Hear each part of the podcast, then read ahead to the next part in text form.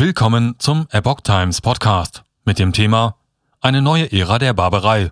Das Ende der moralischen Überlegenheit des Westens. Ein Gastkommentar von Jeffrey A. Tucker vom 8. März 2022. Die freie Welt hat die moralische Überlegenheit verloren, der unfreien Welt Rechte, Freiheiten und Demokratie zu predigen. Ein zugespitzter Kommentar von Jeffrey A. Tucker. Die politischen Führer der Vereinigten Staaten, Kanadas, Deutschlands und Frankreichs, allesamt NATO-Staaten, haben sich wie immer an das Drehbuch gehalten. Sie konnten es kaum erwarten, an die Mikrofone zu treten. Sie alle schienen neue Energie und ein neues Lebensziel zu haben. Politiker sind wie geschaffen für diesen Moment. Sie sind viel begabter darin, fremde Ungeheuer, die weitaus überzeugendere Feinde sind, rechtschaffen zu schmähen, als unsichtbare Viren zu bekämpfen. Als russische Bomben auf die Ukraine niederregneten, sprachen die westlichen Staats- und Regierungschefs, die in den letzten zwei Jahren zur Bekämpfung der Pandemie die Freiheitsrechte der Bürger massiv einschränkten und Proteste niederschlugen in hohen Tönen von Freiheit, Demokratie, Frieden und Menschenrechten. Sie verurteilten die Brutalität Putins und seine revanchistische Vision der zaristischen Restauration. Sie waren sich ihrer moralischen Überlegenheit als Führer der freien und modernen Republiken, die nicht in ihre Nachbarn einmarschieren, neu bewusst. Weg mit den entsetzlichen Missmanagement der Pandemie, weg mit der öffentlichen Wut über die Abriegelungen und Auflagen. Vergessen Sie den Zusammenbruch der Lese- und Schreibfähigkeit von Kindern, den Anstieg der Krebserkrankungen, die Depressionswellen, die Truckerproteste und die sinkenden Umfragewerte vieler gewählter Politiker. Vergessen Sie auch die Inflation, die Staatsverschuldung, die Engpässe in den Vorsorgeketten und die Warenknappheit. Vergessen Sie all die unglaublichen Pfuschereien bei allem.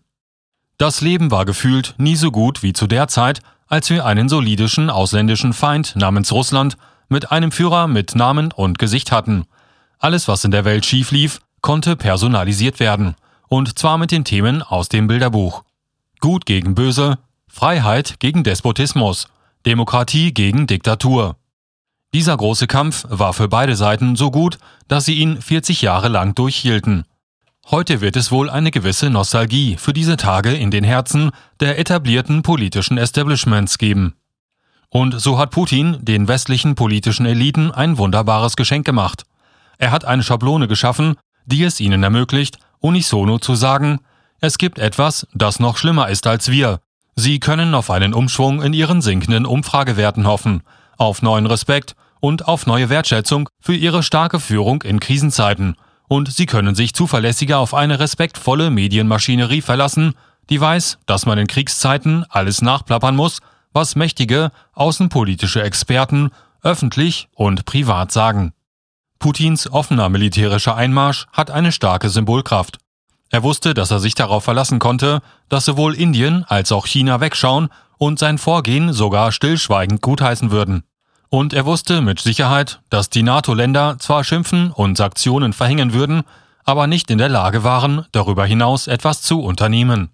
Außerdem wusste er, dass die Ukraine ein leichter Sieg für ihn persönlich und politisch war.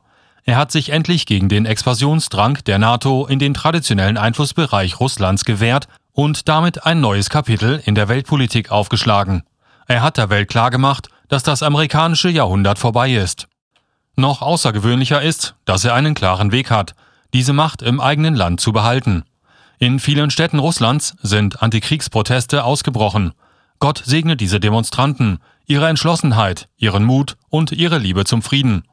Wenn Putin nach einem Weg sucht, mit ihnen umzugehen, braucht er sich nur anzusehen, wie Justin Trudeau mit den Protesten in Ottawa umgegangen ist.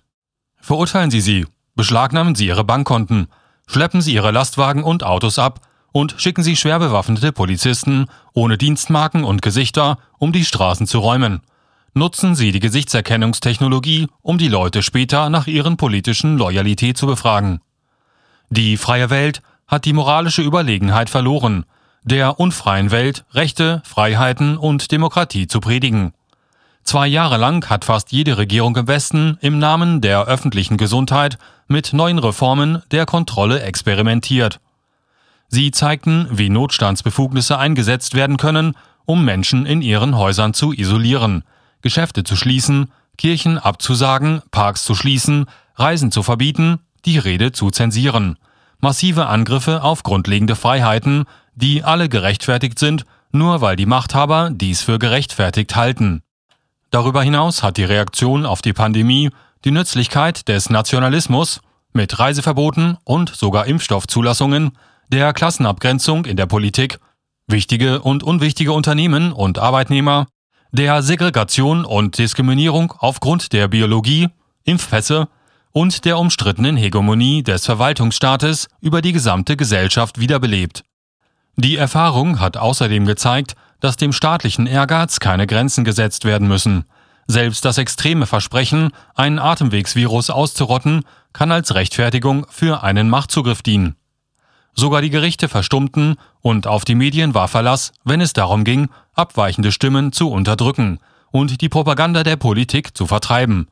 Big Tech, einst vom Establishment wegen seines freiheitlichen Ethos geschmäht, schlug sich ebenfalls auf die Seite der Kontrolle und zensierte und löschte Konten, die Zweifel an der Kompetenz der Führungselite aufkommen ließen. Was für ein schönes Beispiel für Möchtegern Autoritäre auf der ganzen Welt. Die Reaktion auf die Pandemie war brutal. Sie widersprach allen Gesetzen und Traditionen. Sie stand im Widerspruch zu den bisherigen Erkenntnissen des öffentlichen Gesundheitswesens. Aus wissenschaftlicher Sicht war sie natürlich ein großer Flop. Aber das Unternehmen schuf einen politischen Präzedenzfall, der noch jahrzehntelang nachwirken wird. Es hat fest etabliert, dass Staaten tun können, was sie wollen und wann sie es wollen, vorausgesetzt, dass die Führung eine Haltung der Unfehlbarkeit beibehält und die Bevölkerung ausreichend verängstigt ist. Dies war das Geschenk des Westens an Putin. Putin revanchiert sich jetzt. Er hat sich freiwillig als Sündenbock für das politische Establishment zur Verfügung gestellt, das verzweifelt nach einem Themenwechsel sucht, etwas, das ihm ermöglicht, das Vokabular der Freiheit wieder für sich zu beanspruchen – Egal wie unglaubwürdig es auf den ersten Blick auch erscheinen mag, jeder weiß, dass das beste Umfeld für die Kontrolle der öffentlichen Meinung der Nebel des Krieges ist. Umso besser, wenn es sich um einen weit entfernten Diktator mit imperialen Ambitionen handelt.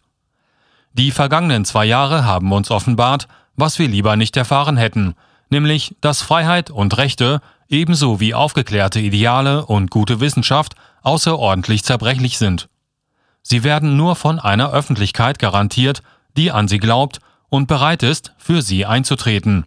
Wenn der kulturelle Konsens zugunsten der Freiheit zerfällt, werden schreckliche Ungeheuer auf die Welt losgelassen. Es gibt zwei Daten in meinem Leben als Erwachsener, die wirklich alle Ideale der Aufklärung zu erschüttern schienen. Das erste war der 12. März 2020, als Donald Trump unter dem Deckmantel des Notstands das Ende von Reisen aus Europa, dem Vereinigten Königreich und Australien ankündigte. Alles im Namen der Virenvermeidung. Der zweite war der 24. Februar 2022, als Wladimir Putin die ersten großen Schritte zur Wiederherstellung des russischen Imperiums aus dem 19. Jahrhundert unternahm und dem einst mächtigen US-Imperium und dessen Anspruch auf die Weltherrschaft eine lange Nase drehte. Es ist ein neues Kapitel in der Geschichte, die ein sehr dunkles Jahrhundert werden könnte, es sei denn, die Ideale der Aufklärung erheben sich wieder in die höchsten Höhen. Dieser Beitrag stellt ausschließlich die Meinung des Verfassers dar. Er muss nicht zwangsläufig die Sichtweise der Epoch Times Deutschland wiedergeben.